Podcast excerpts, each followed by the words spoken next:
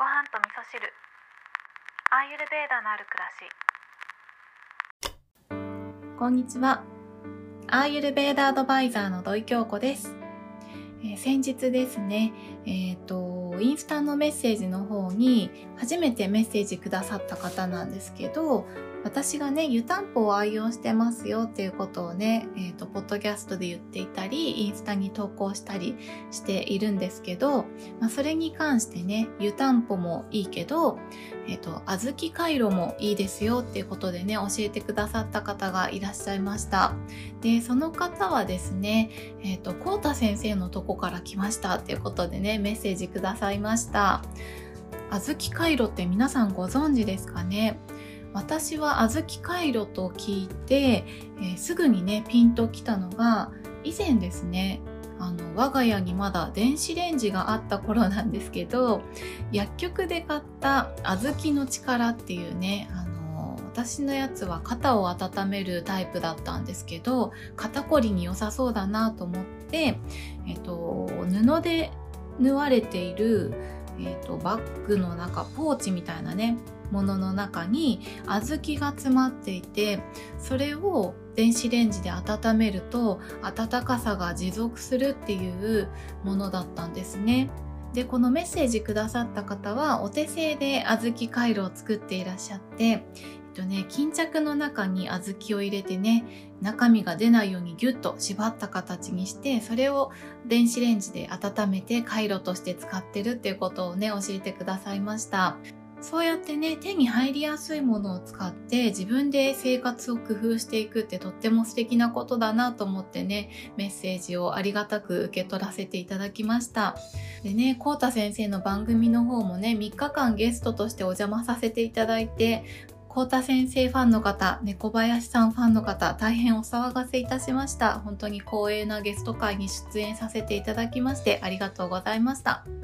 はい。で、今日の本題なんですけれども、今日はですね、ギーのことを改めてちょっとね、調べる機会があったので、そんなお話をしようかなと思うんですけれども、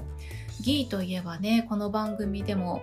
もうよくよくお話をしているバターを火にかけて水分とタンパク質を分離させて純粋なオイルだけにしたものをギーというふうに言っているんですけれども健康にも美容にもいいしあとは肌に塗ったりするのもねとてもいいですよってお話をしているんですけど、まあ、そのギーの作り方をねインスタとか TikTok とかにアップしていて先日ね TikTok の方にアップした際にはすごくたくさんの方に見ていただいて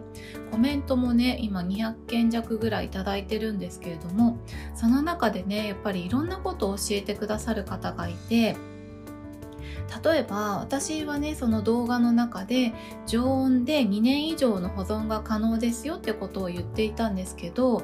常温で2年以上はちょっとさすがに無理じゃないかっていうコメントをいただいたりとかもしたので、まあ、それに関してね私は検証したことないんですよ。なんでかっていうとギーを1回作ればもう1ヶ月以内には必ず食べきってしまうというサイクルなので実際にね2年以上保存したらどうなるんだろうっていうね検証をしたことがないんですね。ただね特性を考えてみるとねどうかなっていうのはなんとなく想像がつくんですけどギーっていうのはね他の油と比べてもうとにかく抗酸化作用がめちゃくちゃ強いという特徴があるので酸化しにくいというふうに言われてるんですね。でインドではね100年経ったギーがすごく貴重なものとされているっていうあの話もあったりするのでそれぐらい長期保存が可能なものっていうことなんですよね。ただね自分で作ったギーってその不純物を取り切れているかどうかっていうこともポイントになってくるし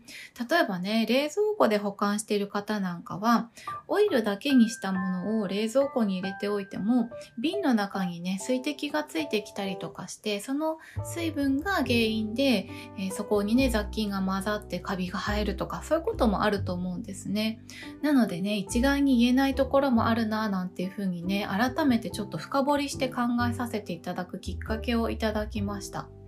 あとはですね、えー、クラリフェっていうのをね、教えていただいた方もいて、で、クラリフェなんだって思って調べてみたら、フランスではね、ギー的なものをブールクラリフェという風に言われているそうです。日本ではね、スマシバターなんていう風にも言われますけど、そのね、フランスでの、えー、ギーの立ち位置、えー、クラリフェですね。クラリフェは湯煎で作るという作り方をすることがね、メジャーなようで、えー、これもまたちょっと新鮮だなと思ってね、さらに私の大好きなギーについて知ることができました。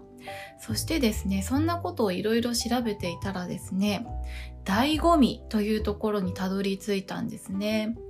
醍醐味っていうとですね、この話の醍醐味はね、とかね、えー、物事の一番面白い部分とか、一番いい部分のことを醍醐味って言ったりしますよね。で、この醍醐味っていうのは、実は仏教用語だそうで、これはですね、義のことを指しているそうなんですね。ギーはもともとは牛とかヤギとかのね、ミルクを加工していって、最終的にできたものがギーなんですよね。っていう意味で、えー、最後に残る一番美味しいところっていうのをね、醍醐味というふうに言ったということで、これもね、面白い情報だなぁなんて思ってね、改めて、えー、たくさんコメントくださった皆さんありがとうございました。そしてね、こうやってポッドキャストでシェアしていくことで、皆さんからの意見なんかも聞くことができたりしてね、どんどん深まっていくなぁなんて思ってね、面白いと思ってました。ということで今日はですね、議員に関してさらにちょっと深掘りしてみたっていうお話をさせていただきました。